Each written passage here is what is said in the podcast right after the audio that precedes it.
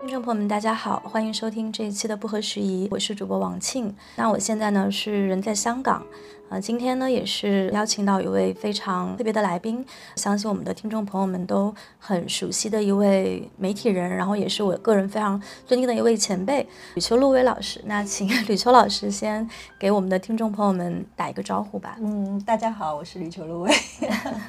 啊，欢迎欢迎。那其实今天也非常。开心的是一个相对来说比较放松的一个下午。我现在是正好在这个吕秋老师位于在香港的这个家里，然后我们刚刚也是吃了一顿非常好吃的午餐，然后喝了下午茶，所以还蛮开心。就是今天有这样的机会可以来聊天的，我可能稍微就简单追溯一下，因为可能熟悉我的听众朋友们会知道，我现在的这个工作是在为中文的媒体做国际新闻的记者。最开始会想要去从事这个工作，其实也是受到很多媒体同行，特别是一些这个女性前辈的鼓舞。那其中就包括吕秋老师，那他在很多年前在凤凰卫视当时做战地报道的一些经验，我想应该也是鼓励了非常多的媒体还有记者的朋友。那今天呢有这个机会，其实也是因为现在吕秋老师已经转向了这个学界，现在是在浸会大学担任传理学院的教授，工作上可能也从新闻。的一线就转向了要求你更多的研究、更扎根的学术界，所以我也非常好奇，说他这个过程中的一些转向吧。我也想了很久，就是说。呃，如果有这样的机会，请吕秋老师来做一期播客的话，那可以聊什么样的话题？今天呢，我想也许可以先从女性这个话题聊起，因为我知道你现在的这个很多的研究，其实也都是会关注女性的一些报道，或者说女性媒体人的一些这种生存的现状，然后也在关注一些社交网络上的一些女性的议题。我想从一个可能 general 的话题聊起，就是也许可以聊一聊你是怎么样开始有性别意。意识的，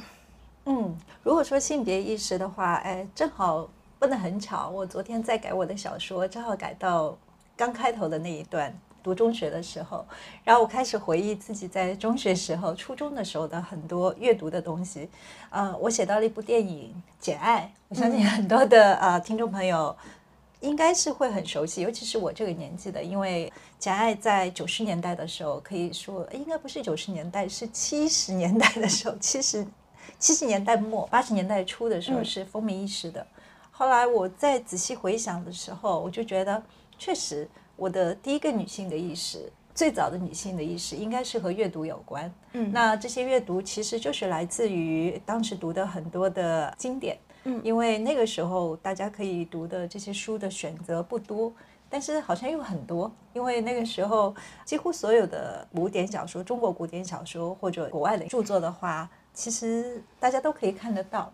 我想不单单是简爱，应该还有简奥斯汀。所有的这些关于呃女性的她在婚姻家庭中的这样的一些作品的话，其实是对我后来人生的轨迹是产生很大的影响的。好的地方来说嘛，它就让你有了女性的意识，意识到说到底什么是爱情，爱情它需要的是一个平等的灵魂的对话，这点是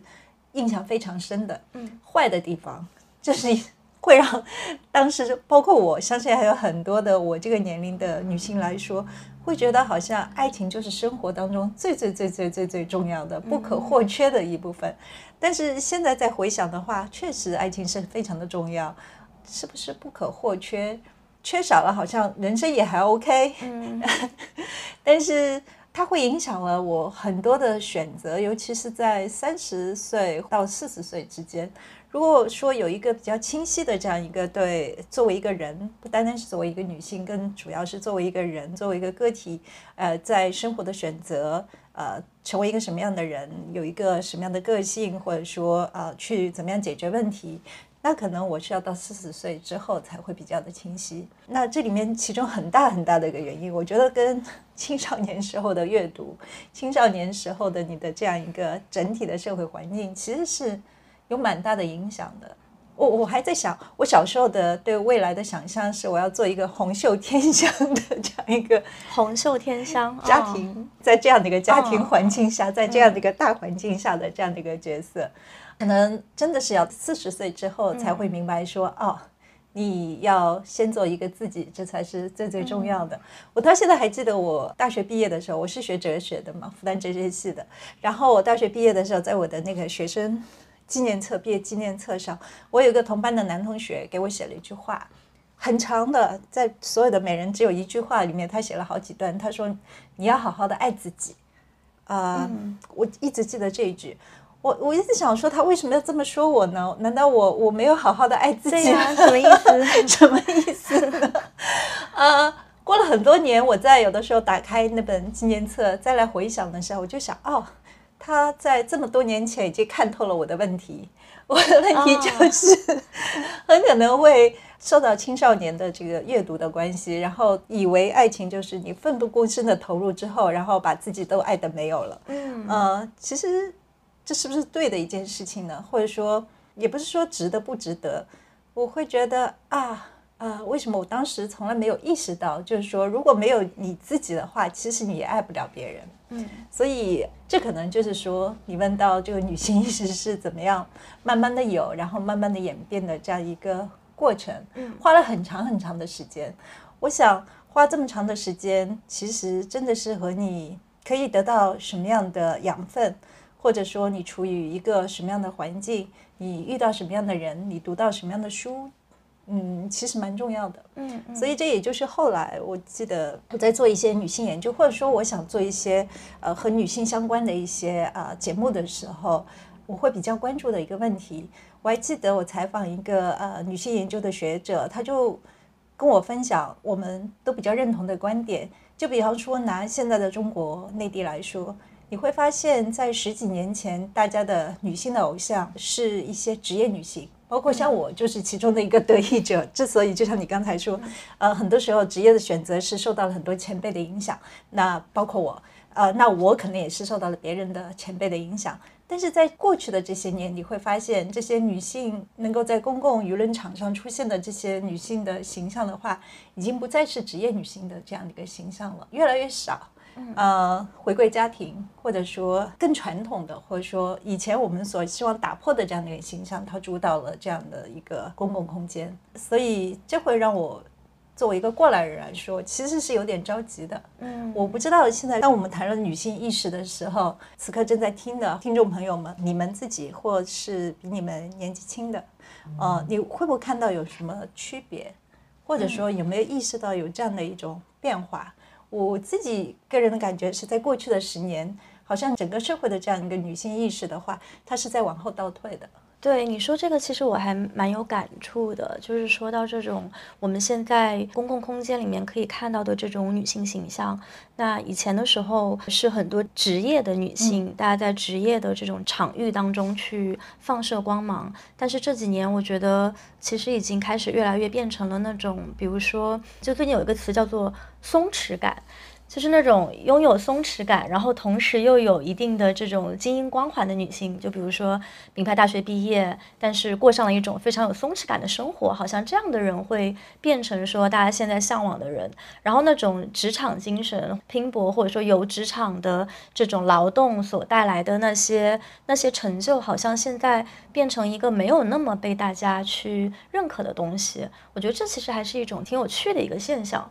这个我不知道是不是，比如说也跟我。们这些年流行的一些影视剧或者说文化作品有关，就现在你会看到的形象，更多的好像是变成了一种这个女性仍然是只有在亲密关系中才能够获得完满的这样的一种形象。但是在几年前、十几年前，那个时候大家想塑造的还是说我要从关系中走出来，我不用关系我也可以活得很好。但现在好像就是反而就是有一个回潮。呃，我会觉得其实。在过去的话，我看到一个欣喜的情况是，你之前提到的从亲密关系中走出来。嗯，其实从亲密关系中走出来，并不是说不需要亲密关系，只不过就是说，当我去看一个女性的时候，她更是一个个体，也就是说，她可以自己去塑造和自己去进行选择，这个社会也给她机会，然后她可以过上一个想要的生活。但是这些年的话，我会觉得，如果你没有一个亲密关系，或者说你没有一个依附感的话，似乎你要去取得，就像你刚才所说的，又是一个舒适状态的这样的生活，现实生活当中是不可能的呀。嗯你怎么可能呢？如果你没有任何的这样的一个努力和付出的话，然后马上要得到这样的一个结果的话，那选择并不多的呀。可能就是婚姻，你依靠婚姻去改变一个社会的阶层，其实还有其他什么选择呢？好像好像就没有了。但是在过去的话，你会看到除了婚姻，你其实还有其他的一种活法，其他的一种选择。我会觉得，当你展现在大家的眼前，你会看到你要一个美好生活的这个样式只有一种选择的时候，其实这是非常可怕的一种事情嘛，或者说这是一种倒退嘛。所以呃，我我自己会觉得蛮担忧的。当然，我也明白这个其实也是一种主流价值，因为这个也和希望女性能够在这个社会上承担一个什么样的角色。处于一个什么样的位置，这和官方的定义是相符合的。也因为这样的话，你才会看到在公共空间，你看到的是一个什么样的形象。因为我们都知道，你能看到什么，不能看到什么，很多情况下并没有自己太多的自主权。嗯所以可能我们反过来讲，当你看到在现在的这样一个公共场域的时候，女性是被塑造成一个什么形象的时候，可能就要警惕一下。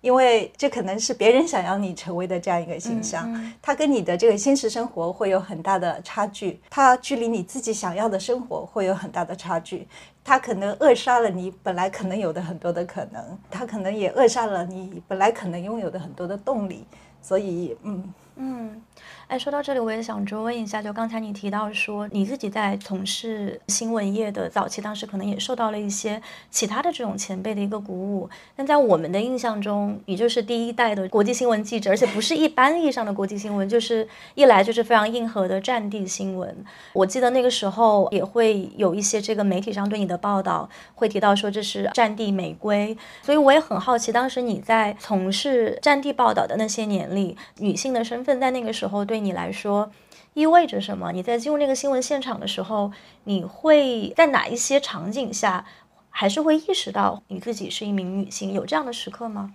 这种时刻当然是有的。嗯呃，我我先想讲的是，其实之所以有这样的一个机会，可能也跟当时的这样一个大环境有关系。比方说，在新闻业，在香港的新闻业界的话，走在第一线的本身就是女性多。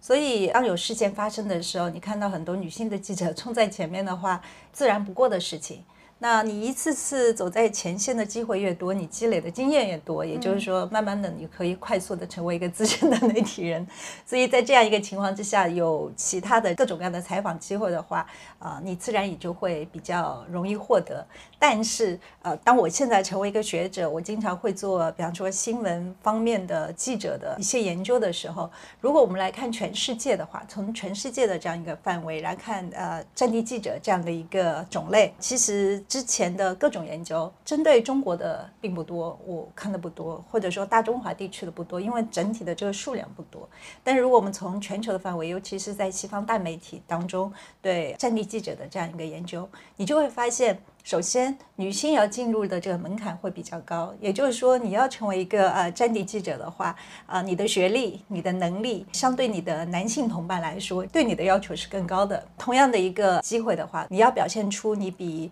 你的男性同行有更强的这样一个表现。这其实本来就是一种不太公平的地方。凭什么就是说，比方说我学历一定要比他高，或者我的能力、我的心理素质要比他高，然后我才能去获得这样的一个机会？这本身就是一个性别不平等的一种体现。那另外一点是，研究也显示非常有意思的是。总体来说，女性战地记者在这个现场的应对的能力，包括在采访回来之后心理上所造成的创伤的这个呃比例，比男性同行要低得多。哦 这里面其中一个很大的原因，我相信是它的入门门槛比较高，哦，所以你本身就是一个能力更强的人，或者说嗯呃得到了这个机会，所以他有更出色的表现，这并不让人奇怪。当然也有很多的研究，包括我自己在现场的很多时候的真实的体验，或者说我用到的一些技巧。性别当然在战乱呢，其实不单单是战乱，包括示威冲突啊等等，现在越来越多，其实比采访战乱还要还要危险。那其实性别当然是会有很大的一个因素作用。那女性记者的话，一般来说，它会有两种，一种是表现出比男性更男性，嗯，这样的话是一种自我保护的方式，同时也是让对方或者说你周边的你的同行们、男性同行、男性伙伴们觉得比较佩服或者说认可的这样一个地方。那另外一种呢，有一些场合之下，他会利用女性的一些特质，它会带来很大的帮助。这是因为在全世界的范围来说，大家都会认为女性的危害性要相对比男性少一点，所以你更容易和对方亲和力，所以你更容易和对方建立这样一种关联。嗯嗯，呃，对方更容易接受你的采访。当然，这也是不公平的地方，因为我听到无数的男记者说：“为什么我去问别人，人家不可我说，不肯接受采访？你们去问了，他就可以愿意接受采访呢？这好像也不公平，对吧？”所以，呃，我会觉得，如果在这个行业里面，如果它还是存在着是因为性别决定了你能不能做到一个采访，或者因为性别决定了你有没有这个资源的话，那本身就是一个呃性别还不平等的这样一个反应嘛。后来你其实也在像凤凰这一间大媒体里面做到了一个这种媒体管理层的这样的一个位置。就如果我们把这个镜头稍微拉远一点，我觉得其实现在很多就是不管说关于女性记者的这种现状，还有说我们媒体中对性别议题的一些关注，它其实有一些更结构性的一些问题。比如说我们新闻编辑室，我们这个编辑部，我们怎么样去进行采编的这样的流程。前几天我还在跟另外一些朋友在聊到，就是说内地媒体其实过去这几年，如果你看他们对于性别议题，题的这种报道，其实是有一些还不错的关于性别议题的报道，有一些甚至是比较深度的报道。但是它的这个采编流程，可能甚至往往不是说因为这个中层或者说编辑他想去做这样一个题，很多时候其实是因为编辑部里面的这种年轻的记者，更年轻的一些女性记者，他们对于这个议题非常的关注，然后他们去向编辑报题，然后编辑觉得哦，那这个题可以做，就是是安全的，也许可以做出一些东西的，于是会允许说这个年轻的女性记者去操作这样的一个题。目，所以他的那种报题的流程好像是有一点自下而上的，呃，那当然，我觉得这跟。可能现在内地很多这种中层的编辑，这种中高层的这种媒体管理层，它还是以男性为主是有关系的。所以我也想问，就是说，当时你在进入这个媒体管理层之后，作为一名女性，作为一名就是有过前线报道经验的女性，你当时是怎么样看待在编辑的流程当中对于性别议题的一些报道的？或者说，你会不会感受到，其实，在关注这种性别议题的时候，是有一些结构性的阻碍在？嗯，我会。觉得呃，因为也有很多研究是关于这个新闻编辑史的多元化的一个问题，包括这个性别议题如何能够呈现的问题。那也就是一个议程设置，怎么样让这个性别议题能够进入到议程设置当中，然后展现给读者。那其实是有几个原因的，一方面是呃有很多的，又是从全球的范围来说，虽然媒体这个行业。前线记者女性多，在很多地方都存在，嗯，但是到最后看能够进入到中高层管理层的男性多，这也是一个客观存在。那在这样一个情况之下，即便是有女性进入到了中高层的呃管理层的话，她往往会表现出比男性更男性的这样的一个特质出来，他甚至会刻意的去把自己和自己的这个性别做一个区隔，也就是说，为了让其他的。周边的这些男性的同事认为，他并不会因为自己是一个女性，然后他会更偏向于某些议题。他还是有世界观的，他还是能看到大局的，他不会去纠结在在很多的男性管理层认为小的议题上，比方说很多性别的这样一个话题上。呃，所以这是一个现实。但是，呃，为什么一个新闻编辑室的管理层性别的比例问题非常的重要？因为它决定了什么样的议题能够被接受。一个新闻编辑室里面记者的构成的多元化也很重要。那我们刚才讲的性别议题，如果在西方的媒体里面还有种族的议题等等，那这些其实很多时候，如果你不是处于一个弱势的位置的话，你是不会意识到这个社会是有这些问题存在，因为你看不到，并不是说你刻意的不去做，而是你根本就看。不到，所以呃，就像 Me Too，为什么他在美国的话，他花了那么长的时间，然后才成为了这样被媒体所关注的一个议题？我我其实采访过很多采访 Me Too 的这些记者，他们就说，其实，在很久以前，他们一直是去 pitch，也就是说希望能够报道这样的议题，但是他们的中高层就会觉得说不重要。慢慢的，当别人报道了，报道人多了，那么他也就成为了一个被认可的，觉得是非常重要的。这里面就是有一点说，有的时候你怎么样能够去做第一个，然后你会敏锐的、快速的去意识到这是很重要的。嗯，那这个里面当然是有结构性问题，除非你自己已经是在一个可以有话事权的这样一个位置上，那你比较容易去做到第一个。如果你足够敏锐的话，如果你足够这个视野广阔和包容的话，但是很多时候它需要花费一些时间。确实是这样。那我自己比较幸运，我在凤凰的时候，呃，我一方面是新闻部的算是头，那另一方面我自己做的很多的节目，我自己又是制片，也就是说我可以去决定做什么。所以，我我现在问了这个问题，然后我再回想的话，我想我是比较早的，就是我在凤凰的时候，比方说我们去采访两会，我应该是在中国的媒体、中文媒体里面比较早的去关心说，全国两会代表里面女性的比例是多少，它有没有达到国际标准。我自己做一些不是偏新闻的，而是偏节目类的这样节目的时候，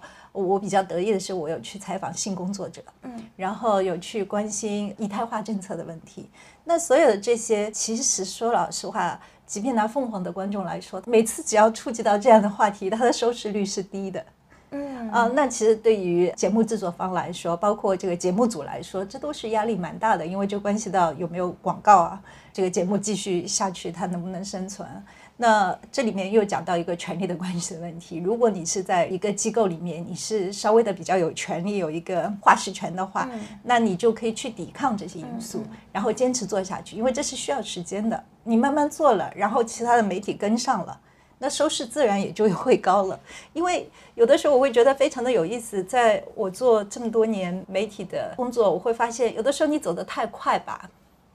蛮惨的，就是 你的意识太前了，太超前了，然后你做东西当时是没有人关注的，但你又知道它是非常的重要的，但是。但那个时候，你你是有一些什么样的事情会让你觉得说这个东西它真的很重要，重要到我可以某种程度上牺牲掉一些收视率，但我要把它做出来。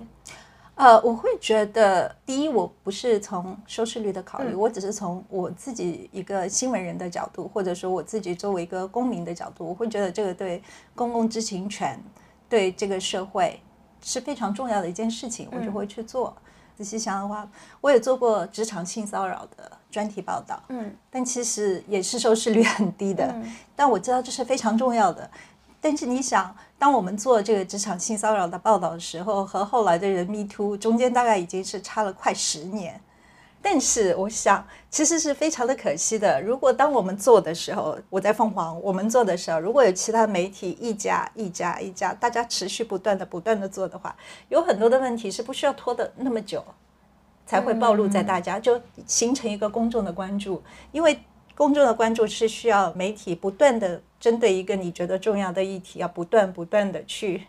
推在大家的面前。不断的讲，不断的提，不断的提，这样的话，大家才会慢慢的觉得这是重要。因为其实，在那个时候，没有一家媒体其实真的可以有这种议程设置的，靠一家媒体去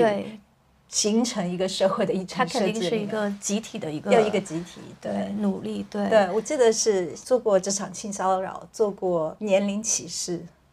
性别歧视，所有的这些议题都有做过，但是你都会觉得，哎，很可惜，就好像一阵风。吹过一下之后，啊，在一个池塘里面稍微泛起了一点，好像有一点点涟漪，但就没有后续了，这是非常的可惜的。那有的时候我会觉得，还是可能在当时，在大部分的媒体或者说管理层可以决定议题的这些同行看来的话，这不是太重要的东西。嗯嗯，是是，你说这个我也想到，在这个一八年啊，Me Too 真正。达到某一个高潮之前，我觉得职场性骚扰应该是很多女性都有亲身体验的一些事儿，不一定说职场了，大学里面师生之间不平等的权利关系，然后造成的性侵害的一些事件，但是直到它成为某种程度上的这种。社会的共识，或者说有不止一家媒体开始去报道，有不止一个人开始出来讲述之前，可能每个人都会觉得它是一个非常微不足道的一个事儿，习以为常的一个事情。但只有当一个人出来说，哎，我觉得这个事儿不对，虽然法律可能没有明确的讲说这是一个违法的行为，但是它事实上是一个不对的事儿。在有人出来讲述之前，我们有亲身的一些不舒适的体验，但是你没有获得那种。话语，我因为有看到你最近有一篇论文，也是讲到说这种在性骚扰的过程当中，就是 the personal is political，然后大家会开始用个体经验去进行讲述，从而形成一些思路变革的浪潮这样的一个过程。我记得可能在更早的时候，当时你也曾经讲过，就是说我们在做新闻报道的时候，一个很重要的是你需要看到这个新闻事件中的当事人，那时候你也看到新闻的本身，所以光看到人这件事情是不够的。但是在后来，我们在 Me Too 中可能看到的其实是大量的就是说基于个体的一些讲述，然后这些讲述它。他可能不一定说直接能够去触发一些这种法律上的制裁，但是他这种大量的讲述，然后形成的这种集体经验，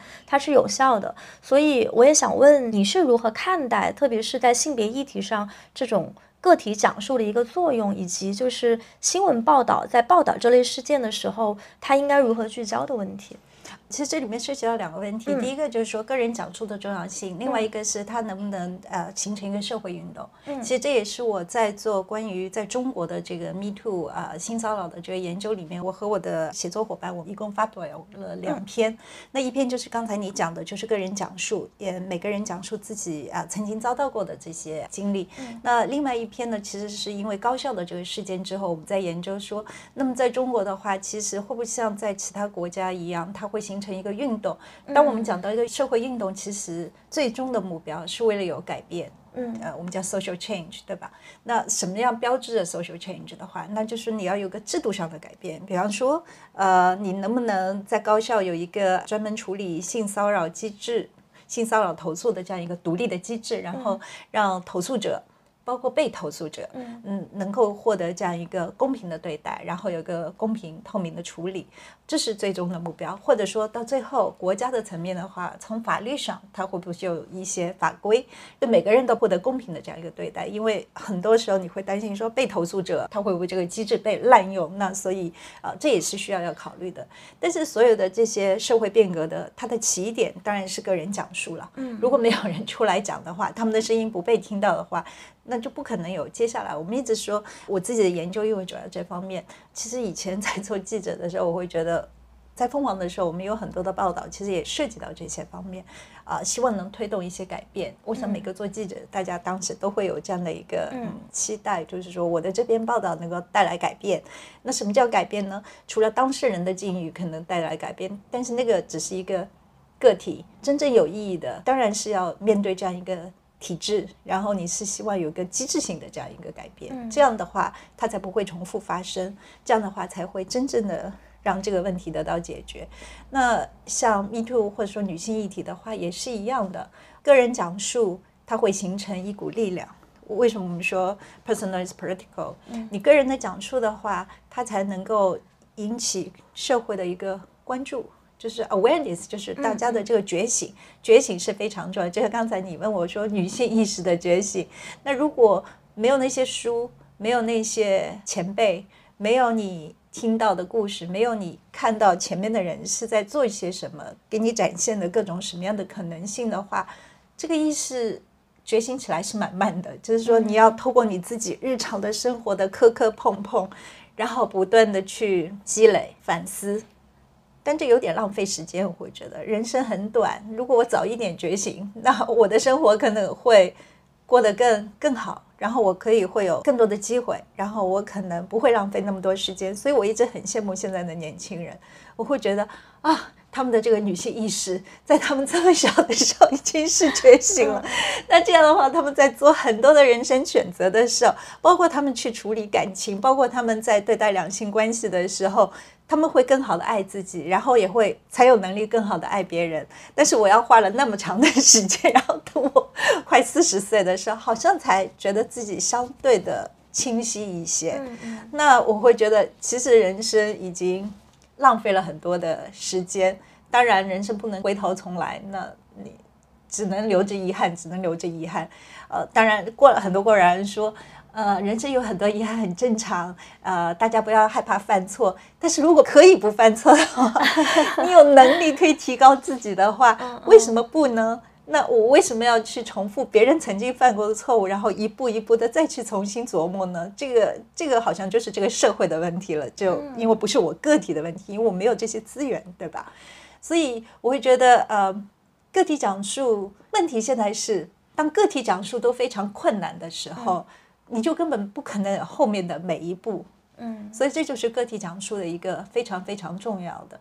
我还记得，其实我们做这个个体讲述的这些研究的时候，要非常感谢，我不能说他的名字，要非常感谢内地的一家媒体。其实这些所有的资料、所有的 data、所有的这些故事都是他们搜集的，但是他们搜集的这个故事，二十四小时之后就没有了这个网页。然后你会发现，原来我来分享一下我曾经遭到过的这些呃性侵和性骚扰的这样一个经验的话，原来也是被视为很政治化的一件事情。所以你大家就不要再互自我欺骗说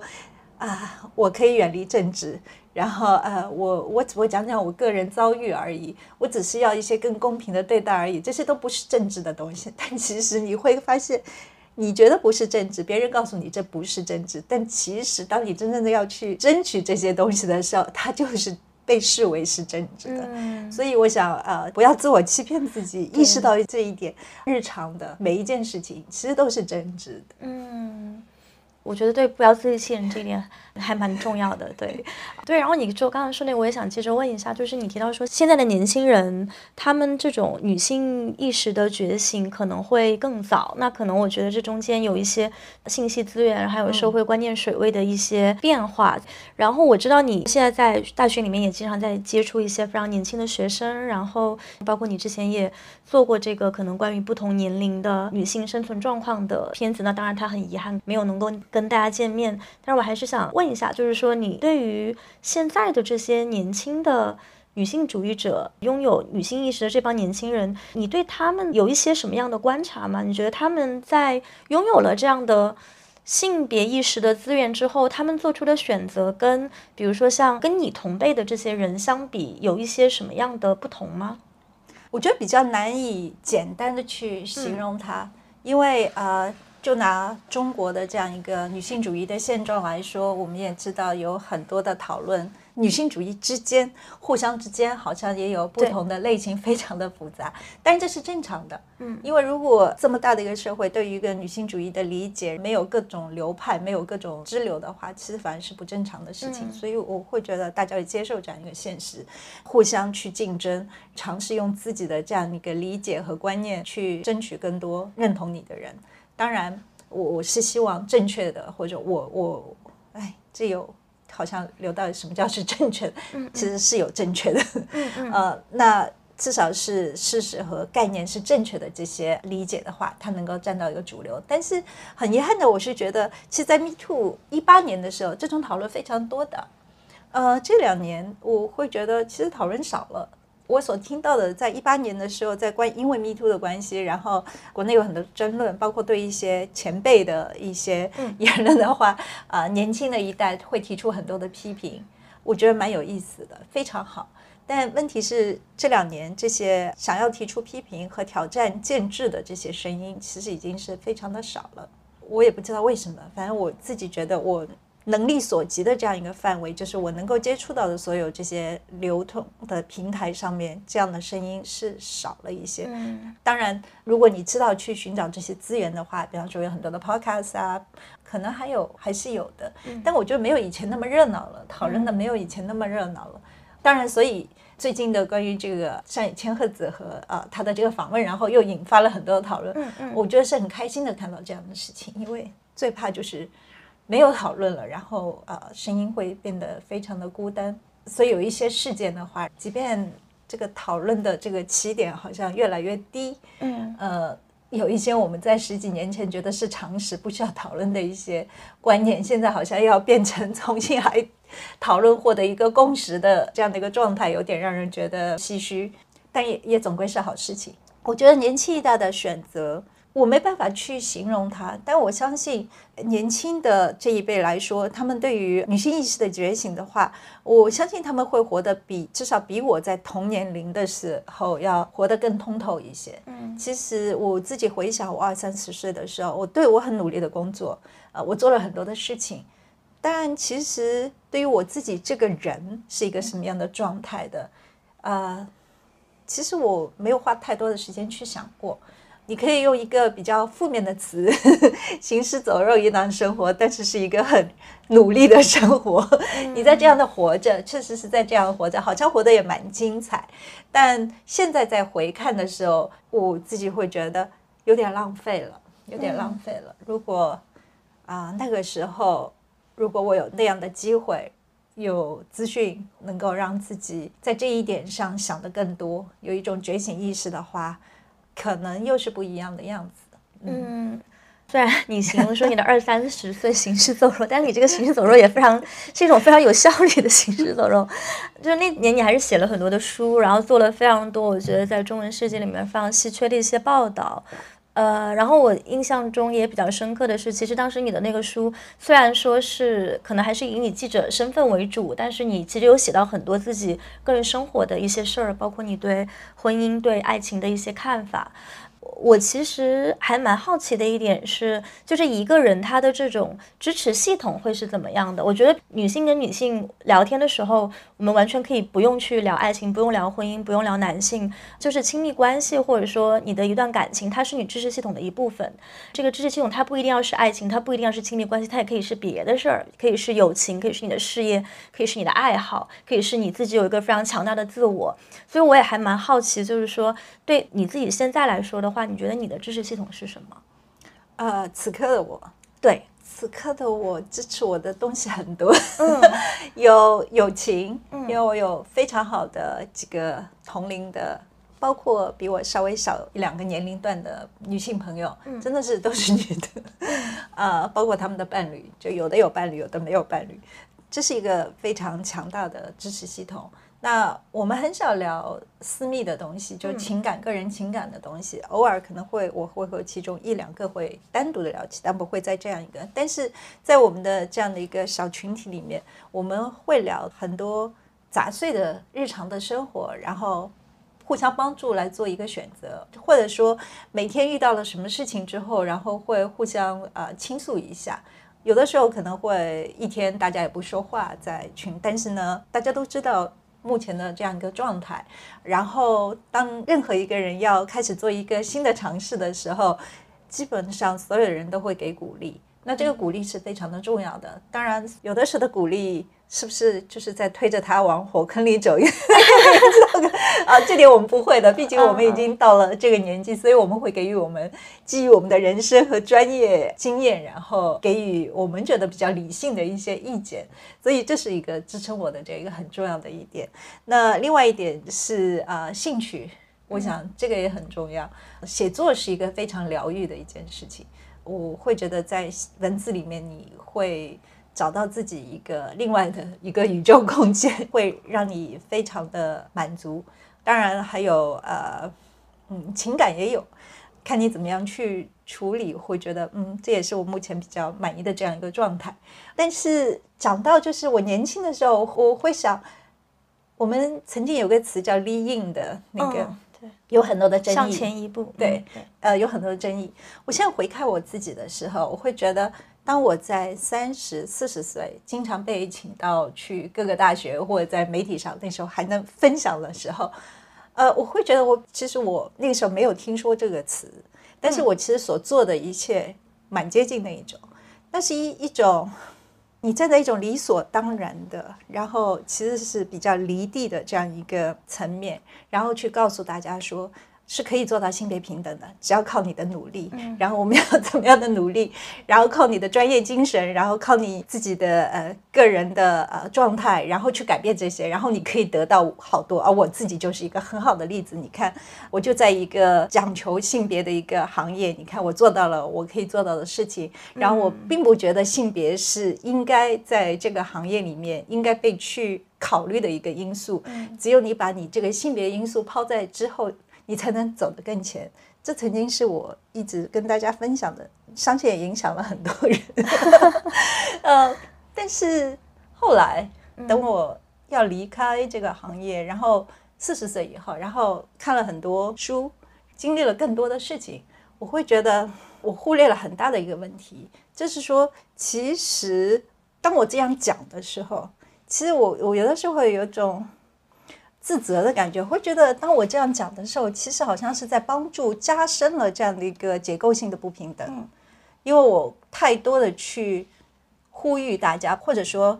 告诉大家说，嗯，你不需要去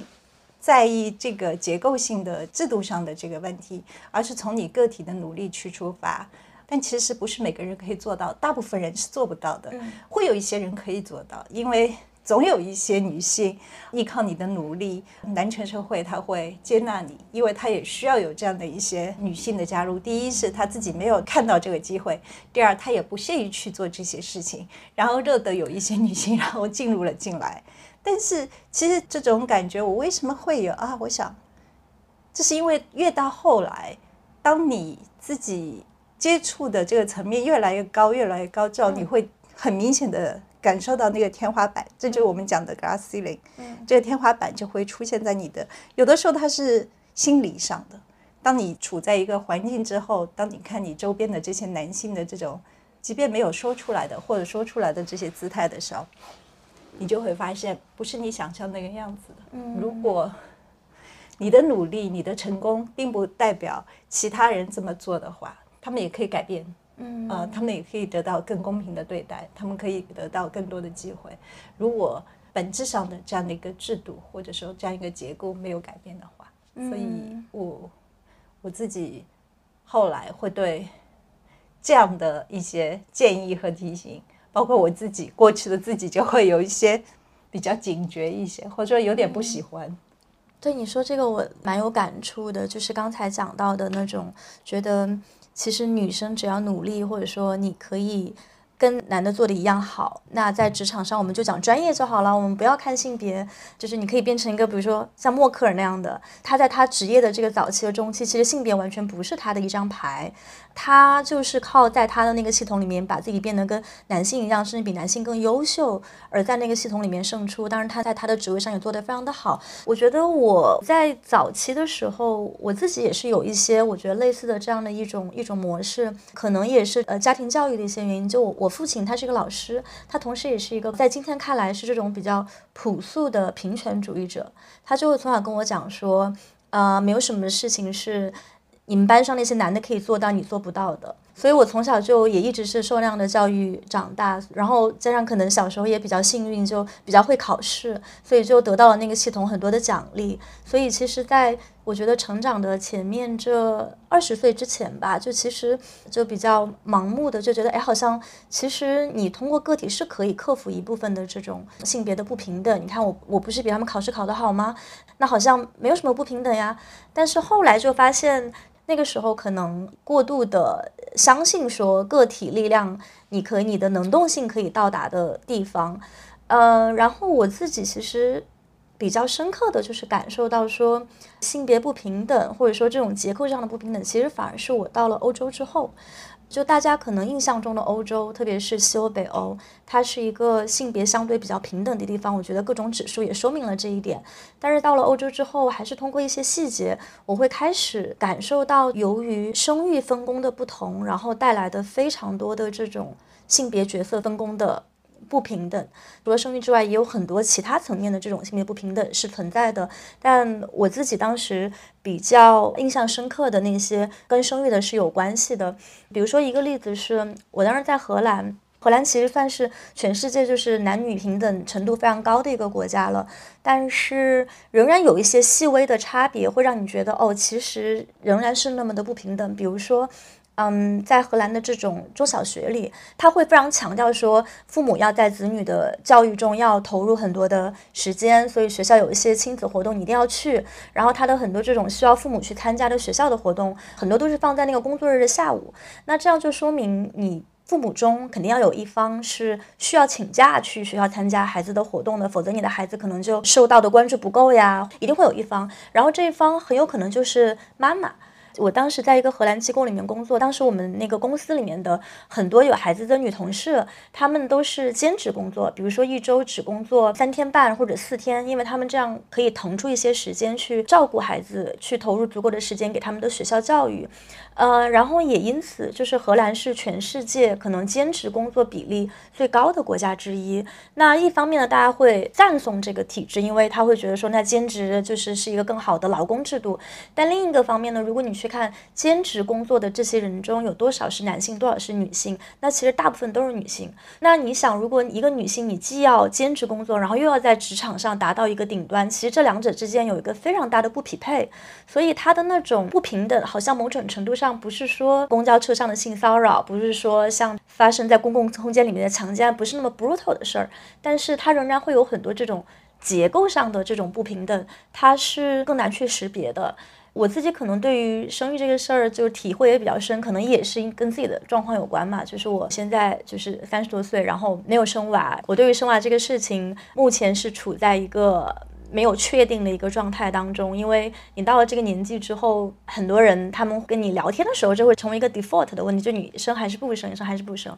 然后我觉得生或者不生，它其实都有很多后面的这种 reasoning，比如说是在国内这种环境，你。不生的话，就是我完全可以理解，因为它这种 support system 好像不够。但其实，在欧洲这样一个可能相对还比较好的这个环境当中，我自己仍然还是会感觉说，没有觉得说这是一个非如此不可的一个选项。哪怕你的关系非常的稳定，然后伴侣也是性别意识非常好的这种伴侣，你仍然还是会觉得他加在女性身上的那种压力跟男性是不一样的。但是这就是我羡慕的地方，就是你们年轻人，然后我会觉得过来人，我会觉得非常羡慕的地方。你看，你会在结婚之后，然后你会考虑说我生还是不生。嗯，然后你会有很多的 reasoning，然后你会去想说好的地方或坏，或者你准备好没有，对吧？那像我这一辈，我不知道别的，我这一代的这样一个女性的话，我们会觉得到了三十岁之前结婚，然后结了婚生孩子，简直就是想也不用想的事情，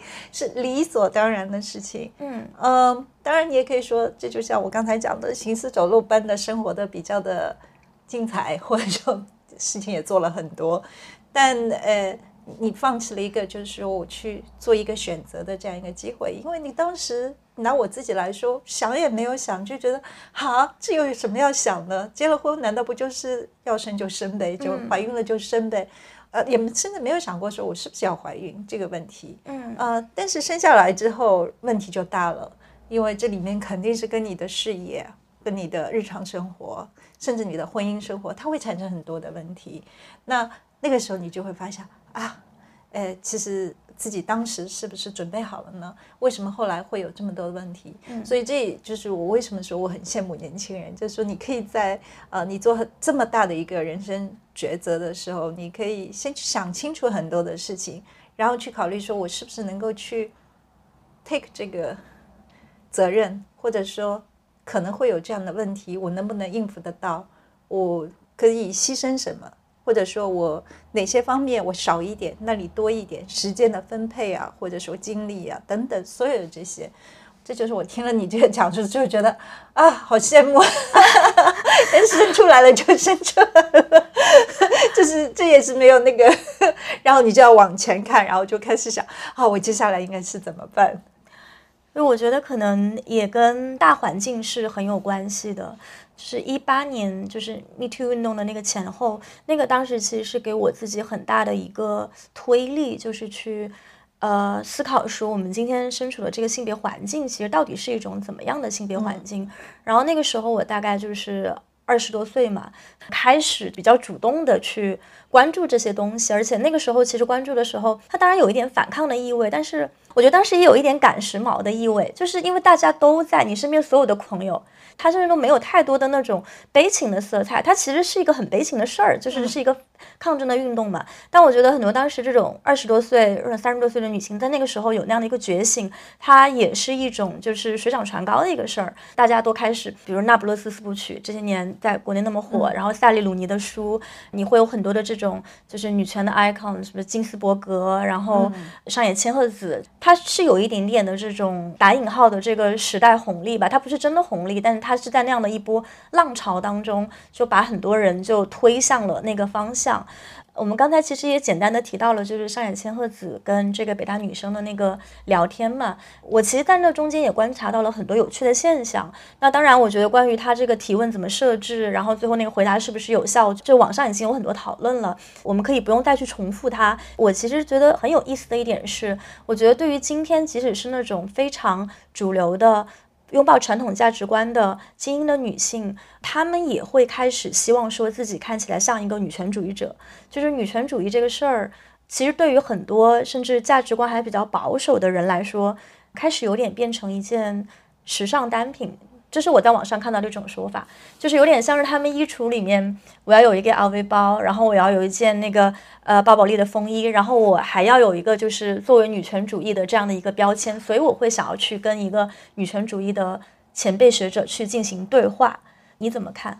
如果你是说那个精英女性的话，受过良好教育精英，因为我我会觉得中国真的很大，大部分的女性，就像刚才讲到的，呃，上野千鹤子啊，RGB 啊，或者这些，我相信知道的人也就是其中在很少的一个数量当中，绝大多数的女性，其实她们想要看到的这些女性榜样，还是需要透过中国内地自己本身的这些主流媒体，如果没有这些形象的话，她们什么也看不到。但是有一小部分的女性，她们是有这个能力，然后也有这个 connection，可能海外的经历啊，等等等等，她们接触的信息会多很多，所以会走得更前。我自己觉得这种就是说，忽然觉得女性主义或把自己标标签成为一个女性主义的话，我自己倒不觉得是一个赶时髦的一件事情。我是觉得在二零二二年的时候发生了很多事情。那这些事情的时候，使得这些精英的女性们会觉得我必须要去面对这个议题了，嗯，呃，然后标签为我自己是一个女性主义者的话，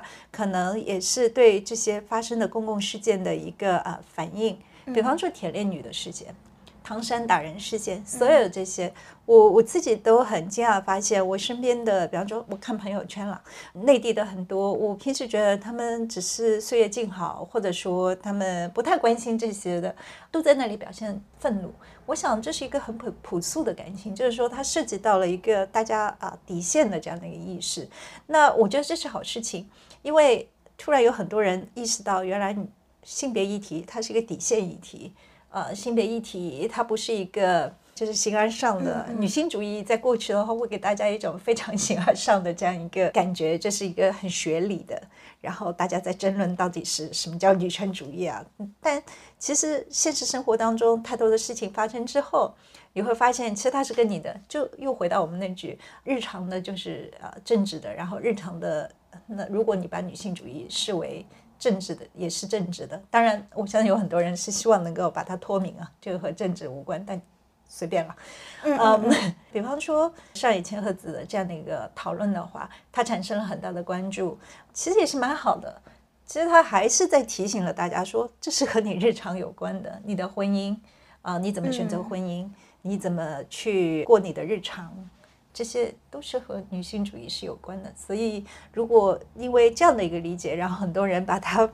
放在自己的衣柜里面，多了一个这样的一个物件，或者说多了这样一个标签的话，我觉得是总比没有好，总比没有好。刚才我觉得提到一个，我们应该就时刻去提醒自己的一个视角，也是因为中国真的很大，像我们这群在做播客的人，其实我们也是非常非常小的一部分人。然后，其实大家能够讲到的东西，或者说在谈论一件事的时候，所能够代表的群体，或者说自己的这种局限吧。然后在谈论到女性现状的时候，就还是在谈论一个非常非常。大非常非常不一样的这样的一个群体，所以我我自己很多时候也会感觉说，在聊的很多东西，也许会有很多这种离地的一些地方。就刚才讲到的这个上野千鹤子的这个这个例子，我觉得也是一个很有趣的一个现象，因为可能在这次视频事件出圈之前，他可能真的是一小部分人才知道的一个一个学者。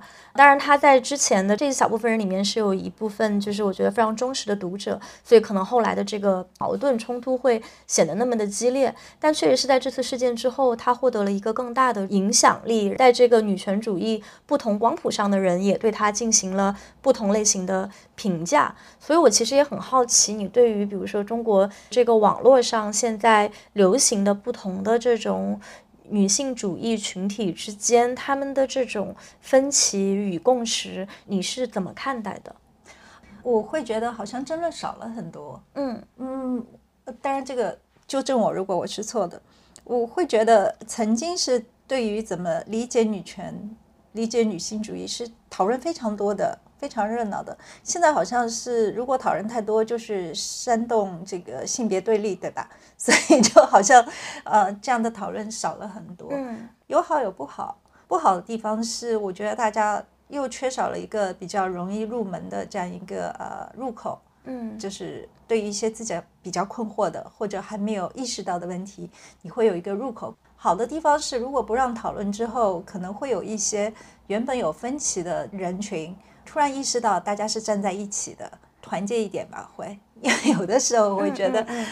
本来已经是处于弱势了，然后大家还在这里互相消耗对方的能量的话，这是一件非常可惜的事情。嗯嗯。呃，如果大家都没有意识到说，其实现在最重要的是，呃，不管你是持什么样的观点。啊，如果大家都认同说性别是不平等的，然后呃有很多的权益是受到损害的，或者说这个社会需要唤醒更多人的女性意识的，那呃就不应该是互相去消耗对方的能量。现在这个内卷的互相批评当中，可能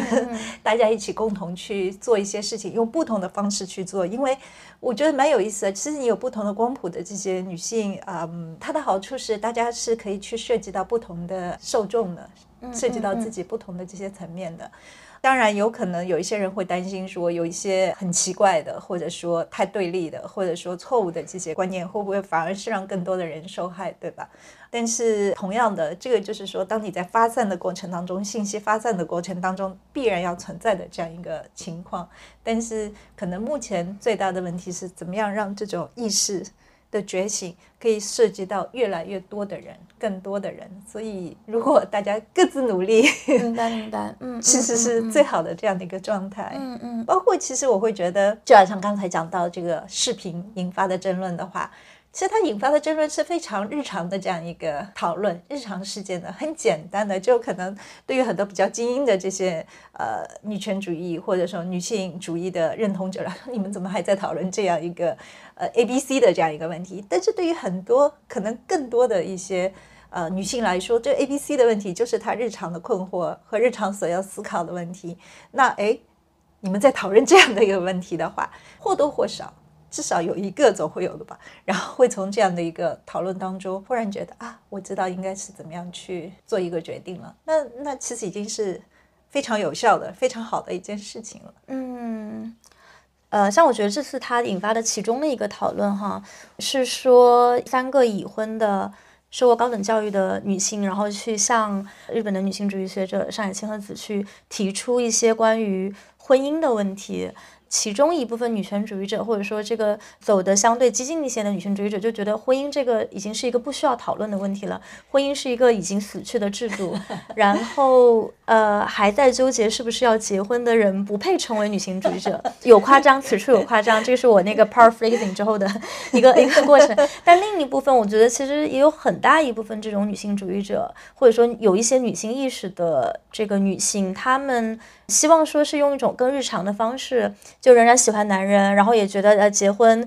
会方便一点。包括上野千鹤子她自己最近也也。对，做了对说了一下，对十五个小时的新娘那个，所以就是会想要把婚姻就是更工具化一点，然后也会有一部分的女性，她可能仍然相信婚姻这个制度，但是同时也相信要女性要经济独立，要追求自我，要在婚姻中去追求更平等的育儿的分工。所以其实它光谱上有很多层不同的讨论，但大家可能都会在这个视频出圈事件当中看到一部分的自己。我觉得这其实是一个还挺就是件挺好的事儿吧，就对。其实呃，最怕的所谓的我们说走极端，走极端的意思就是说你否定另外一种可能的存在。嗯，那比方说我成为一个女性主义者，我就应该痛恨男人。嗯。这就是否定了这个呃，我可以是一个女性主义者，但是我热爱男人，这 或者我热爱女人，或者我的都都可以存在，依然有这个对爱情的这样的一个呃向往。嗯那同样的，我不结婚，但是并不代表说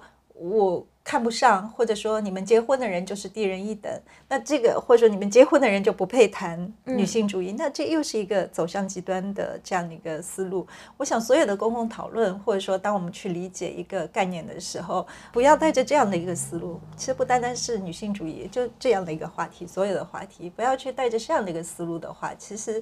就不要纠结在一些原本不需要去纠结和浪费时间的、花费时间去讨论的问题上。嗯，大家可以更快的一起再向前走。其实一起向前走的话，我想对大家都是有好处的。我觉得另一个也还蛮值得去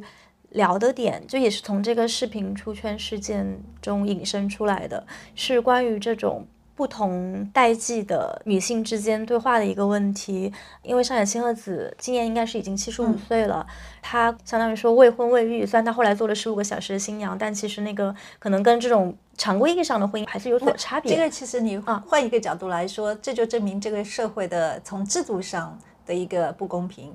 呃，也就是说，单身的女性或者单身的男性也是同样一样。如果大家有这个互相照料的这样一个需求，或者说呃涉及到很多财产、进医院要不要签字等等等等，所有很多细节的东西，如果没有一个婚姻制度的规限或者保障的话，你有很多事情是做不到的。嗯，那可能大家可以讨论的一个问题，不是说去抛弃这样一个婚姻制度，你可以依然有婚姻制度，但是不结婚的人他的某些权益是不是能够？获得保障呢？嗯，其实这也是一个讨论的这样一个角度，对吧？我相信，呃，上野千鹤子她之所以后来写了这篇文章，其实也就是在回应这样一个问题：一个社会因为有了这样的一个制度，所以使得单身的人很多事情是做不到的。那这个是不是合理呢？嗯，他那个婚结的就也挺行为艺术的，对吧？对，就是他完全就是有一个非常有力的一个方式吧，就是身体力行的给你展示一下婚姻制度它其实带来的很多这种社会中的不便和不公。呃，我当时看那个视频的时候，其实感觉一个非常直观的感觉啊，就是呃上海千鹤子她状态就是非常的好，然后她的那种活力、她的创造力、她的这种。批判力，然后敏锐的程度，然后我们今天其实也聊到，就是说，其实女性进入了老年，不能说老年，我觉得老年这个词，我们应该找一个替，就是有一个更中性的一个词可以来。来替代他，就是他可能进入了这种比较 senior 的一个年纪之后，好像他在这种公共场合中的出现就会变得很少。包括你之前也提到说，想寻找这个六十五岁或六十五岁以上的这种女性采访对象，会发现呃还比较难。那最近大家都在讨论的比较多的是关于这个呃杨紫琼，她拿下了这个奥斯卡奖的时候，她当时有一段发言，就是说，就是永远不要让。别人告诉你说你已经过了你的巅峰期，因为他现在其实已经是六十多岁了。通过奥斯卡的这个拿奖，然后创造了历史，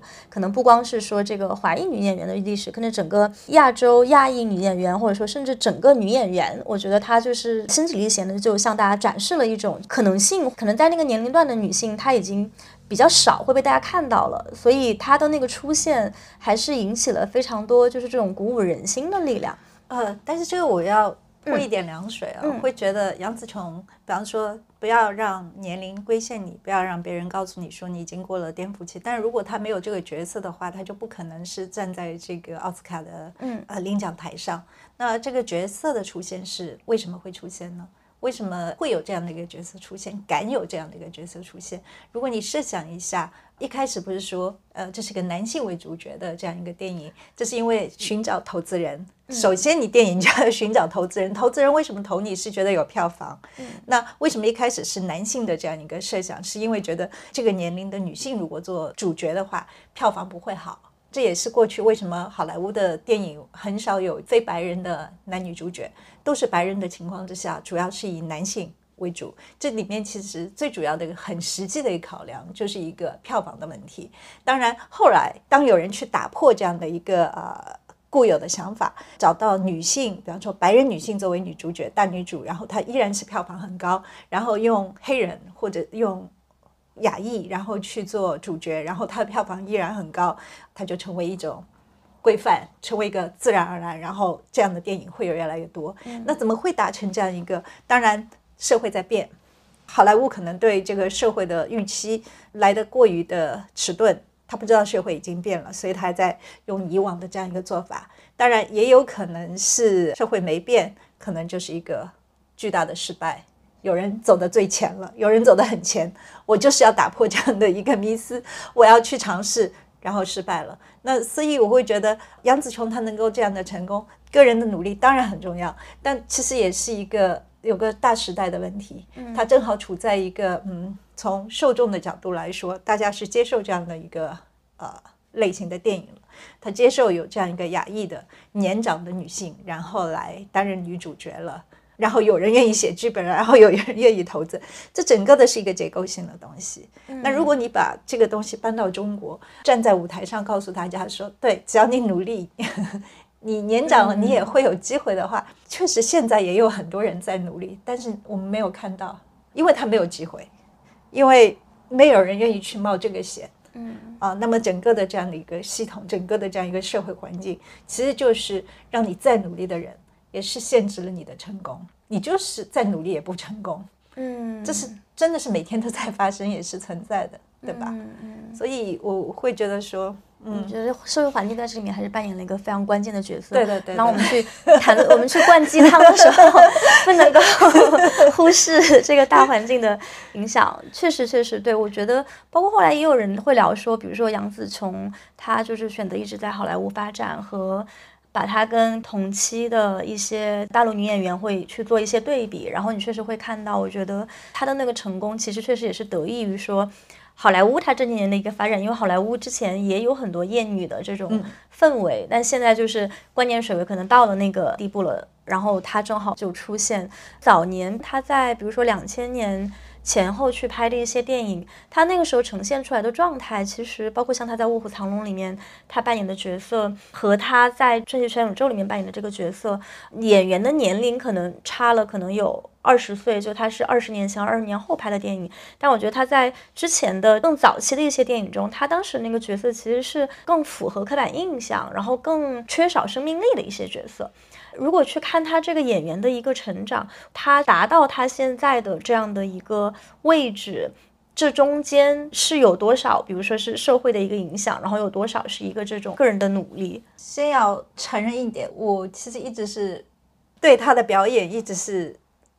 我不是他的粉丝，一般般，所以我其实是非常的失望。这一次的最佳女演员不是那个 Kate Blanchett，嗯，呃，其实大家从年龄来说，大家都差不多，对吧？都是啊成熟女性，然后承担了这样一个电影的主角。所以杨紫琼的电影，嗯，看的不是太多，所以这个问题很难回答我。哎，你看了那个《瞬息全宇宙》吗？啊看了看了，我看了两遍，看完看了两遍，是什么感觉？第一遍。勉强看下去，嗯，第二遍也是勉强看下去。我我甚至觉得说，难道不喜欢《瞬息全宇宙》是不是就意味着与时代脱节了？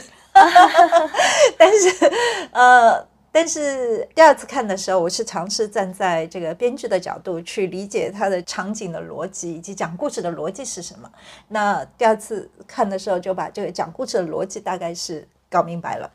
算是一个收获。嗯，然后如果说杨紫琼在里面的这样一个角色，其实她也有很多对亚裔的这个呃 stereotype 刻板印象，刻板印象其实是蛮多的，对吧？但是呢，这种刻板印象呢，又靠他在其他宇宙空间的这些形象呢被打破，这是他有意思的地方。比方说，我印象很深刻的是，在电影快结尾的时候，在税局前面，夫妻两个人，呃，杨紫琼扮演的角色主动去亲吻了她的丈夫。嗯，那这个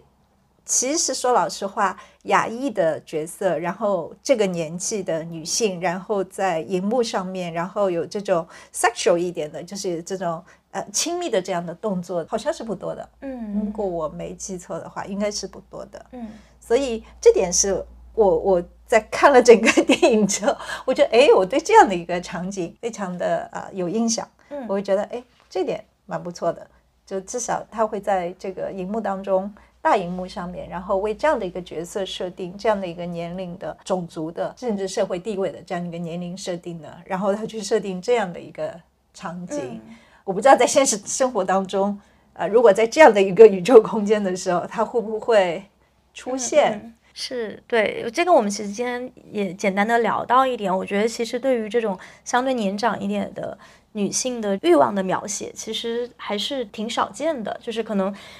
不光说亚裔挺少见，我觉得其实在好莱坞可能稍微这两年美剧中稍微开始有一点，但其实也还是一个相对来说比较新的一个现象。其实我记得很久以前看过一部电影，是 Diane k e a t 演的。她是演一个女作家，大概六十岁左右，在两个男性之间感情的周旋，一个是跟她年纪差不多的，另外一个是比她小二三十岁的一个帅帅的男医生，然后有很多的这个亲密的床上镜头，然后我就觉得那个时候哦，差不多快二十几二十年了那部电影，然后我觉得哟不错，就是说他会打破我们很多的印象，会看到已经是啊年长的女性，她也会这样有。他的感情生活，甚至是有他的这样那个亲密的和这个呃性生活有关的这样一个描写。当然后来就这样的作品越来越多。我记得像 Jane Fonda 她演的这个系列的电视剧是两个六七十岁的女性她们的故事。我最喜欢的那个啊，Diane 就是《傲骨贤妻》《傲骨之战》里面，《傲骨之战》里面答案那。在他成为了主角之后，那么围绕的这样的一个描写会越来越多。嗯嗯。但是很可惜的是，在香港，我觉得香港这一点蛮有趣的。我最近看了，我最近看了好几个港产片，其实里面有几部港产片的这个女主角其实是年纪相对比较大的，所以我会觉得嗯也蛮有意思的。但是内地有没有？好像看的不多，因为所以。武则天，那是过去，就是那那那她的描写是为了去配合讲述说这是一个霸道的一个强势的女人，对对，而并不是说作为她这个情感的或者人的这样一个不同面向的一部分而已。是，我觉得其实可能在更早一些年，像大明宫词的时候，嗯，你还是会看到就是不同年龄层的这个武则天，她有都有她非常不同阶段的美，然后她每个阶段她其实都会有类似于像这个。情人呀，或者说宠臣呀，这样的一些角色，我相信可能很多人对当时大明宫词里面他的那种关于这种女性情欲的一些描写，可能都还是印象比较深刻。但这两年好像就感觉类似的剧、类似的这种电影，就其实越来越少。可能影视剧当然它的发展是它有它自己的一个脉络，那可能现在也并没有说随着这种性别观念的解放或者进步吧，有更多的呈现。而且我觉得另一个很有趣的一个点是，就是性别意识的觉醒和情欲观念的这种解放，好像也不总是同步。我会发现，像比如说，当你在谈论说这种性别不平等的时候，你有很多的面向。一个面向是说，你可能会谈论说，像性别不平等之下的这种侵害、骚扰；然后另外一个面向是去谈论说这种。情欲的解放，女性意识到自我为主体，它可能两种，我觉得都是女性意识到自我为主体的两个面向，就是一个是意识到说，就是 yes means yes，no means no，但另一个方面，我会觉得好像在现在的这个讨论当中，比如说关于就是性愉悦的一些讨论，还比较少，或者还比较初级的，我不知道我这个印象对不对。嗯，我其实十几年前在凤凰的时候，我现在仔细想的话，我应该做过几期节目，倒不是情欲，但是是和性有关的这样一个节目。那我记得有一期是做关于人工流产的问题，到现在还记得很清楚。我。透过微博，然后采访到两个清华的学生，一个男学生，一个女学生。当然，他们不是情侣了，但各自都讲述了一个相同的故事。男学生就说：“我为什么要戴套呢？呃，难道不是应该他来承担会不会怀孕的这个责任呢？”嗯。然后那个女生会觉得说：“我要满足对方啊，如果我我怀孕了，好像就是呃不小心怀孕了，那完全是我的责任。”我当时就会觉得说：“哇。”你们已经是名牌大学、中国最好的大学的学生了，为什么对于性的理解，或者说对于男女之间在这个性关系里面的这样一个地位是这样的一个呃理解的程度？啊，我还记得问了那个男生，我说你的性经验是哪里来？他说我看那个 A V 呀，日本 A V，好像哦，原来。但是我后来一想，我又不能去惊讶于他们，因为在我读大学的时候是什么都没有的，什么教育都没有，可能什么信息都没有了，那可能是更加的糟糕。大家都不知道怎么样从身体上在亲密关系上互相尊重对方，或者说怎么样去爱护对方。另外是又做过一期关于同期的节目，嗯，然后我会觉得，其实很多时候他们意识到自己成为同期，很大的程度就是没有身体接触，就没有了性生活，就从来没有过。然后我说：“你结婚那么多年，或你拍拖这么久，你难道不知道这是不正常的事情吗？不知道啊。”嗯。然后我就想，我所采访这些也都是接受过高等教育，甚至是在海外留过学回来的。然后我就想，到底是怎么了？这个虽然他们只是个案，他不能代表很，但至少代表了一批人吧。所以我会非常非常的惊讶。而且后来，后来我做了一期关于性工作者的，其中一个。女孩让我觉得啊，我可能对于这个社会的理解真的是很少。就是这个社会，中国这社会太大。我我记得她是专门从事这个 SM 服务的，她是女王。然后呢，她在看书，她带我去她家，她看索多玛的世界。然后她告诉我说，我喜欢做这个职业，是我自己的选择，并不是说我们的另外一个被访者是来自农村的，迫于生计。然后我就想啊。其实我们讲到呃女性意识的话，有的时候我们很多嗯受过很多教育的女性，我们很多的谈论可能都是来自于书本或者来自于理论，但是你会发现啊，在我们的这个现实生活当中，在不同的这样一个社会层面，其实有很多的年轻的女性，比方说我曾经采访过的这个性工作者，她让我给她起个名字，我说。怎么样给你起名字？他说我要叫碧池，然后我还记得我们播出之后有观众写信说你们为什么这么歧视别人？这要要叫他碧池？我想这是他自己要求的，我尊重他的选择。然后我就想。啊！现在我回想，哎，这真是一个其实非常前卫，然后这个其实女性意识非常强烈、清晰的这样一个女性，她非常知道自己要什么。哦，这个有点扯开，但这个不管怎么说，我会觉得，哎，那个时候啊，蛮有意思的。这样的话题在电视上你还能谈论的，所有的这些话题在电视上都是可以谈论的，呃，可以讨论的。甚至那个时候还有很多的讨论，我记得是关于呃。无罪化就是关于性工作者是对是不是无罪化等等问题，但现在什么好像什么都没有了。大陆有一些学者，他们当时也做过这个关于性工作者生存现状的一些调查，然后社会学家就去跟性工作者同吃同住，然后去做田野调查这样子。然后最近就上海千鹤子很火的那本书，其实也是跟那个铃木良子对话，对对，他也是有过这个性工作者的经验，而且像可能跟你的那个采访对象有点类似，就是是。家庭教育非常好，然后他其实是出于反抗的一个目的，反抗自己母亲的一个目的，然后去。做性工作者，我觉得这样都是一些非常前卫而且非常有趣的一些一些尝试，所以其实也让我自己会想到，就是说，在我们这个时代，就当比如说你去讲到说这种女性主义的时候，它其实包含的这个面向是非常非常多的。所以我其实也很好奇，像因为你之前的采访工作经验，包括现在就是在学界的这样的一些工作，其实也会触及到很多我觉得国际上的类似的群体，包括我看到你那个最。近的发表 list 中也有一篇是讲这个阿富汗的女性，她们在《纽约时报》上的这种报道的呈现，对吧？嗯。然后这其实也是我自己这几年在做一些国际报道的时候，也会经常想到的一个问题，就是一方面，我觉得全世界的女性她们是有很多共同的处境需要去面临，就全世界的女性可能都可以被认为是。某种程度上的这种同盟，但是另一个方面，其实很多这种国家的现状又会千差万别。包括像我觉得现在国内兴起的这种上野千鹤子的这种阅读热，可能某一个程度上、某一个面向，是因为它是在讲日本的情况，然后日本的情况跟中国的情况，它的可类比的程度也许会比。跟欧美的情况要更近一点，所以大家会跟他描述的很多情况会有更多的共鸣。呃，不过情况其实还是差得很远的，包括像我们提到的，像戴锦华跟上野千鹤子的这个对谈中，你就能感觉到说社会结构差的还是很远。所以其实我的问题啊是。关于说这种全世界可能各个文化、各个国家的这种女性，她们在一起连接的这种可能，在你看来，你觉得这种呃经验上的互补或者互换，在多大程度上是是可能的？其实说到底的话，我想 Me Too 就是一个非常好的例子，你会看到一个全世界女性的一个连接。嗯，呃，只不过就是说，它能够在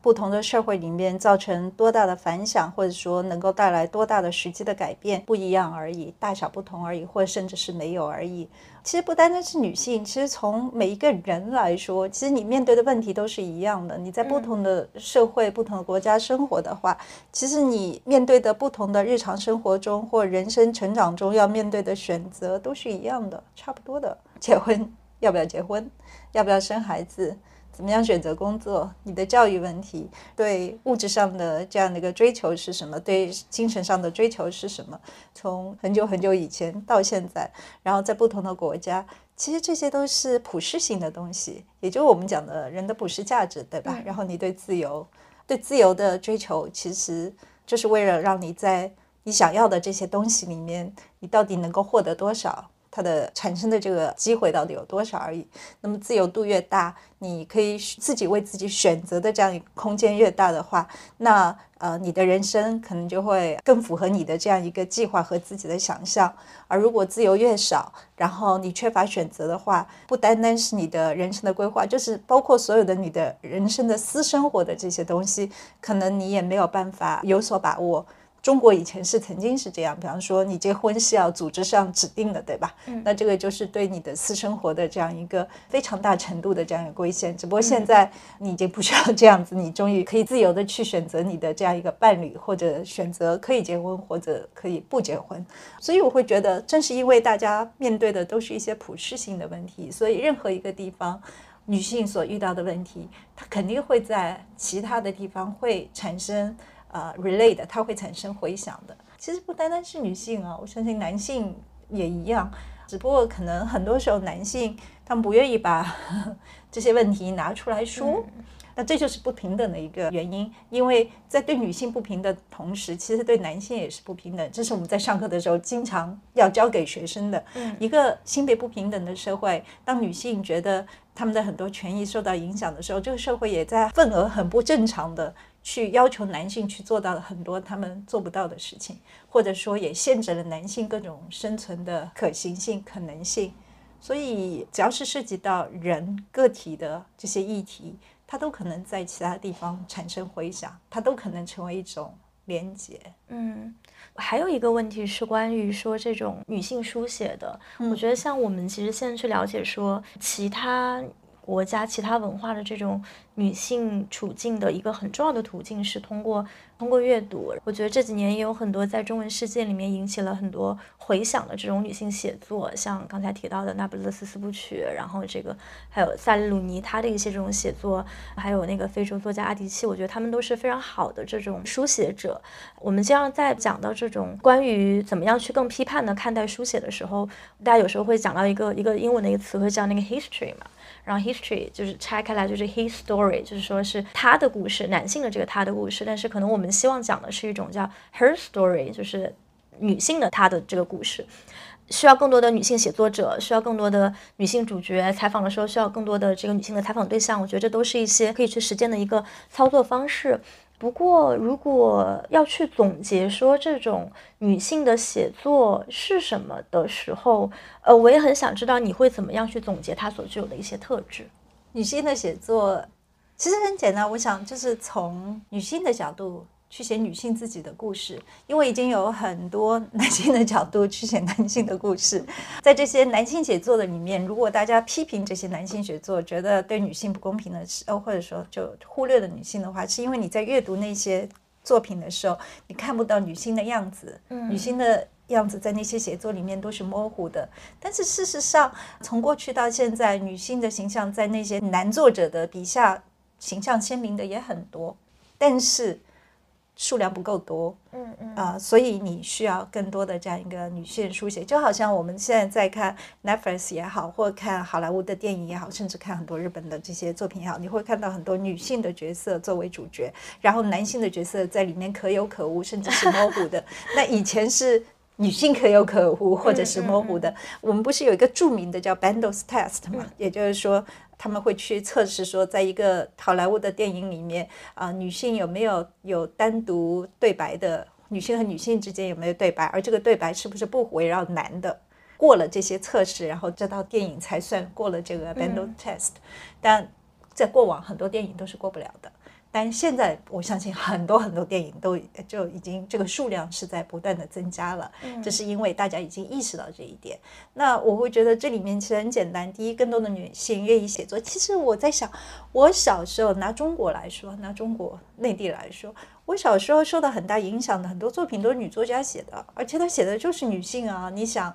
啊，王安忆有很多的作品，嗯嗯，王安忆的很多作品，《长恨歌》里面的主角是女性啊，大女主，大女主。然后你甚至是觉得里面的她在她人生中经过的那些男性的名字我都不记得了，我只记得王璐瑶。然后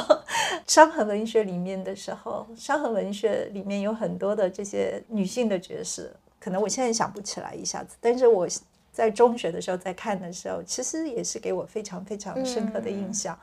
那我们也有女性的作家，那个时候写自传体的小说。我小时候，比方说，我小时候看的电影有《红衣少女》啊，嗯，女大学生宿舍啊，甚至是《青春万岁》。《青春万岁》里面，我会觉得里面反而是那几个女孩子的形象。王蒙笔下的《青春万岁》的时候，你会发现里面的女性形象，那些年轻女性的形象是。影响了我们，给我们留下很深刻的印象。嗯，而且甚至在以前，我还记得有女篮五号。哦，这个你们都不记得，就我 我小时候，七十年代还是什么？那其实你会发现有很多。是你这么说，我想起我小时候很多这种启蒙其实是 TVB 剧。哦，对，TVB 剧，对很多那种一号皇庭，对，律律师啊，法医呀，然后警察呀，就是哇，然后好酷，对。对，所以这次来到香港就去看了一些当时他们拍摄的一些这种香港的街景，觉得还还蛮亲切的，就是回忆到那个时候，觉得你你如果很抽象的去讲说这个东西是什么就很难，但是你会看到一个具体的形象在那里的时候，就一下子变得非常的。具体，所以前两天我跟我的编辑书的编辑，就我们在说这本小说如果要在台湾、在香港推广的时候，到底走什么样的路线，怎么样推广？然后他就跟我说，他是一个土生土长啊，也不是，他十几岁从广州来到香港，当然在香港读中学长大的这样一个出版人，他就说啊，如果在香港呢，如果你要打女性主义角度呢，应该是没有什么卖点的，因为在香港很可能大家觉得。嗯，性别议题不是一个议题，所以呢，我们要走其他路线，要走国际线，要走国际版。但如果在台湾啊，女性主义议题应该是个题。他说我。作为一个香港人，然后去了台湾生活了大概大半年，我深深的感觉到台湾的这个性别不平等，女性是生活的多么的压抑。我说是吗？我为什么从来没有意识到过这样的问题？他说你知道吗？我出去谈生意在台湾，当然年轻人好一点，如果是五六十岁的那帮男性，他们是掌握了台湾的财富啊，震惊个，说看到我正眼都不看我。但是如果我旁边带了一个男的作为商业伙伴的话，哦。生意就容易谈很多，然后我说：“真的有这种事情吗？”他说：“是的。”然后我就想，这是蛮有意思的。嗯，但是这是不是证明香港就没有这样一个性别议题呢？其实我自己会觉得，当你对这个性别议题，当你觉得没有性别议题的时候，其实是要警惕的。嗯嗯嗯，这个还挺有意思，因为我想我小的时候，当时知道的那些女明星，或者说特别有范儿的那些女性的 figure，比如什么。梅艳芳呀，这种就他们好多其实都是在香港这个环境当中起来的，嗯，但是如果你要是说这种普通民众，他对于性别议题，在他的这个怎么讲世界观里面排一个优先级的话，他可能会先排一些别的。呃，这这主要其实有一个问题，就是说一个制度性的保护的问题。我觉得香港跟韩国一样，韩国当然现在这个女性的意识又在重新的回复，大家会觉得女性议题已经性别议题已经不是议题了。这是因为在经过了十几二十年的努力之后呢，有立法，比方说香港有平等机会委员会，然后香港有一个反性别歧视条例，也就是说你有性骚扰。或者你有呃，因为你怀孕然后解雇或不请你，呃，然后有年龄的歧视等等这些，至少从文字和法律条件上、法律规定上它是禁止的。然后你你是会犯法的，所以大家会觉得我们已经努力过了，然后现在已经有这个法律在那里。韩国也是一样，但是有了法律，当然啊，内地或者台湾的话，可能就是还需要再朝这个有法治的法治的一个结构性的一个保护这么再走。但你走到了这样一个结构性的保护之后，像美国也是一样有啊，会有很多的欧洲当然是做得好很多，但是不是有了之后就证明就没有问题了呢？依然是有，对吧？对对。呃，所以在这样一个情况下，呃，我会觉得，比方说你在香港，大部分人觉得没有了，这是比较危险的，就是说这个意识似乎需要再一次的唤醒，啊，但这比较难了，就是一等于又要重新来这样的一个过程。对对，这个我觉得有时候你的立法跟你这种。社会观念到底哪个更更先，哪个更后，或者说它是不是有一个这种循环往复、此起彼伏的这样的一个一个节奏，可能也在不同的这个 context 里面也会或者说你有了曾经的这样一个法律，然后随着这个社会的不断的变化，你怎么样与时并进的往前走？嗯，当然这个是走的比较前的，因为如果我们来谈论大陆的话，它还没有；那如果我们来台湾，台湾的话，可能它也是处于还没有。嗯，明白明白。嗯啊，我想跟你分享我自己观察到的很小的例子，但我自己会觉得，其实大陆的话，我会觉得从去年开始，其实我是看到女性意识的抬头，一直在往好的地方走。比方说，网络上有很多骂我的人，即便我现在不能发言人，依然每天会有很多骂我的人。我总结了一下，在前两年，他要去诋毁一个女性公共人物的时候，他往往会从性这个方面来。着手，比方说去呃污名化你的一些行为。我记得比较著名的一个例子就是说啊啊，吕秋薇她之所以有那么多采访机会，或能够做到这个采访总监，因为啊她跟什么靠身出卖身体啊，和公司里的高层啊等等，然后就会有这样，甚至是有一些我认识的传媒人。他们也会去传播这样的一个消息，然后我其实会觉得说，嗯，如果用这样的一个方式去诋毁一个公共人物的话，那真正是说明了一个呃性别不平等的这个程度非常的严重，因为他要去诋毁一个女性的时候，往往会从一个道德层面，而这个道德层面就是把一个女性的性、她的身体看作是一个资源，或者看作是一个工具，然后来成为一个去啊打击一个女性公共人物的这样一个。方法，所以这就是会有粉红头发的女孩被网暴。被网暴，其实网暴里面有很多的是一些比较啊，涉及到对一个人，所以我们所说的涉及到对一个人的侮辱，其实说到最后就是说你的。呃，生活不检点了，或者说你没有尊重，没有保护好你的身体，所以这就是可能是对在一个社会当中对女性，他们会觉得荡妇羞辱，对荡妇羞辱，他会觉得这是最有利的一个工具。那其实这个工具是不是很有利呢？其实是看当事人他怎么看，另外是看周边的 bystander，就是围观的这些人是怎么看。那我觉得，如果当围观的人觉得。你就简直是一个就是拿不出手的这样一个攻击的一个方法，或者说我根本不 care 这些，我根本，你这这个事情跟我有什么关系？就算是人家做了很多像一个荡妇，那也是他自己的选择，他的身体是他的事情，这是他的私生活，跟我没有关系。那如果大部分的人是这样子的话，那这样的一个呃羞辱的方式也就没有了它的力量，对吧？也就就没有任何的打击性。如果这样的方法还在被频繁的使用，一方面是显示使用的人比较的 low，或者比较的没有与时俱进，但另外一种可能就反映在这个社会，这个方法还是有用的。所以这是一点，但是最近我发现，嗯，来骂我的人开始换了一个方式，转了一个留言，转了一个方法，就说，哈，这个吕秋露薇当年呢来香港就把上海的大房子卖了，然后在香港就住一个四十平方米的小房子，你看这就错过了中国这个发展，就现在后悔死了。然后我就想，啊，有进步了嘛？这个就没有从。这个反映了什么？中国现在内地房市的 什么趋势吗？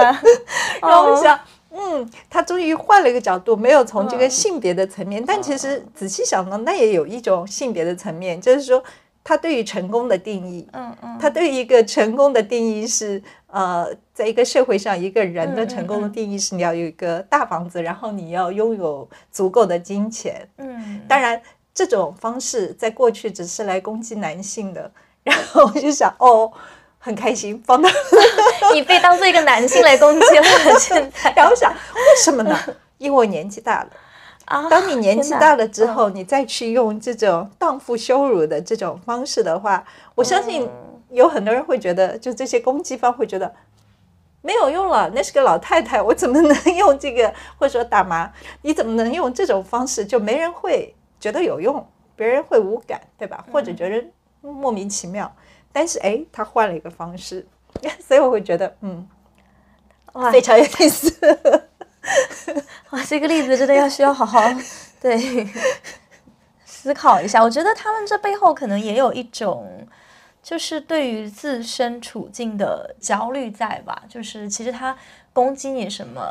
可能前几年是有那种关于性的一些焦虑，然后这里面是有关于 房子的焦虑，对。可能攻击你的人中也有不少是错过了 北买上房的，对北上广深的这种啊、呃房地产的投资红利的人，对。但我觉得就其实这种虽然就是你非常。就我觉得是以一种相对来说比较轻松的一种态度在描述它，但我觉得它其实还是一个对于在活跃的女性公共人物来说是非常非常糟糕，然后非常呃让人觉得无语的一些攻击啊、啊。但是我我们最近做了一个研究，嗯就是还没有发出来，在最后的改啊、其实就是关于女性记者在网络上遭到这种带有性别或者说荡妇羞辱的这样嗯。一个 bully，、也就欺凌的时候，别人可以就公众可以怎么办？嗯公众可以做一些什么？其实我们的研究是显示，呃，围观者是非常重要的。嗯如果围观者能够忽略，或者说直接的去批评，在网络上、在公共空间里面出现的这些对任何女性，尤其是公共女性，当其实是任何女性，你看到这种荡妇羞辱，然后你能站出来说我不喜欢这样，你这样做，你这样说是有问题的话，其实是非常有意义的，其实是嗯非常有效的。是是啊、是，但是我相信有很多人，要么是习惯了这些，要么会觉得说我出来说也没用啊。但是更多的人会觉得说，哎呀，好乌七八糟的，我就不看了，我就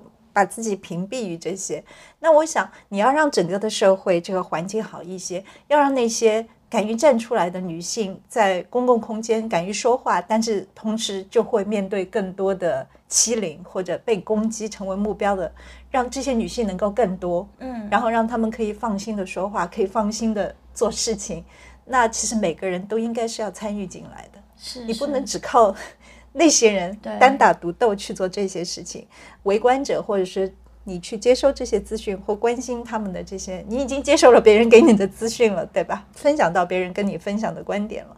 那稍微的做一点点事情，就像要把它像一个社区一样，大家每个人都参与进来，那这样愿意跟你在公共空间来进行分享，然后来做事情的女性才会，或者说进行女性书写的人才会越多，不然的话。每个人都会有恐惧的，每个人都有自己的一个可以承受的这样一个底线。嗯呃嗯，不是每个人都可以像我现在这样，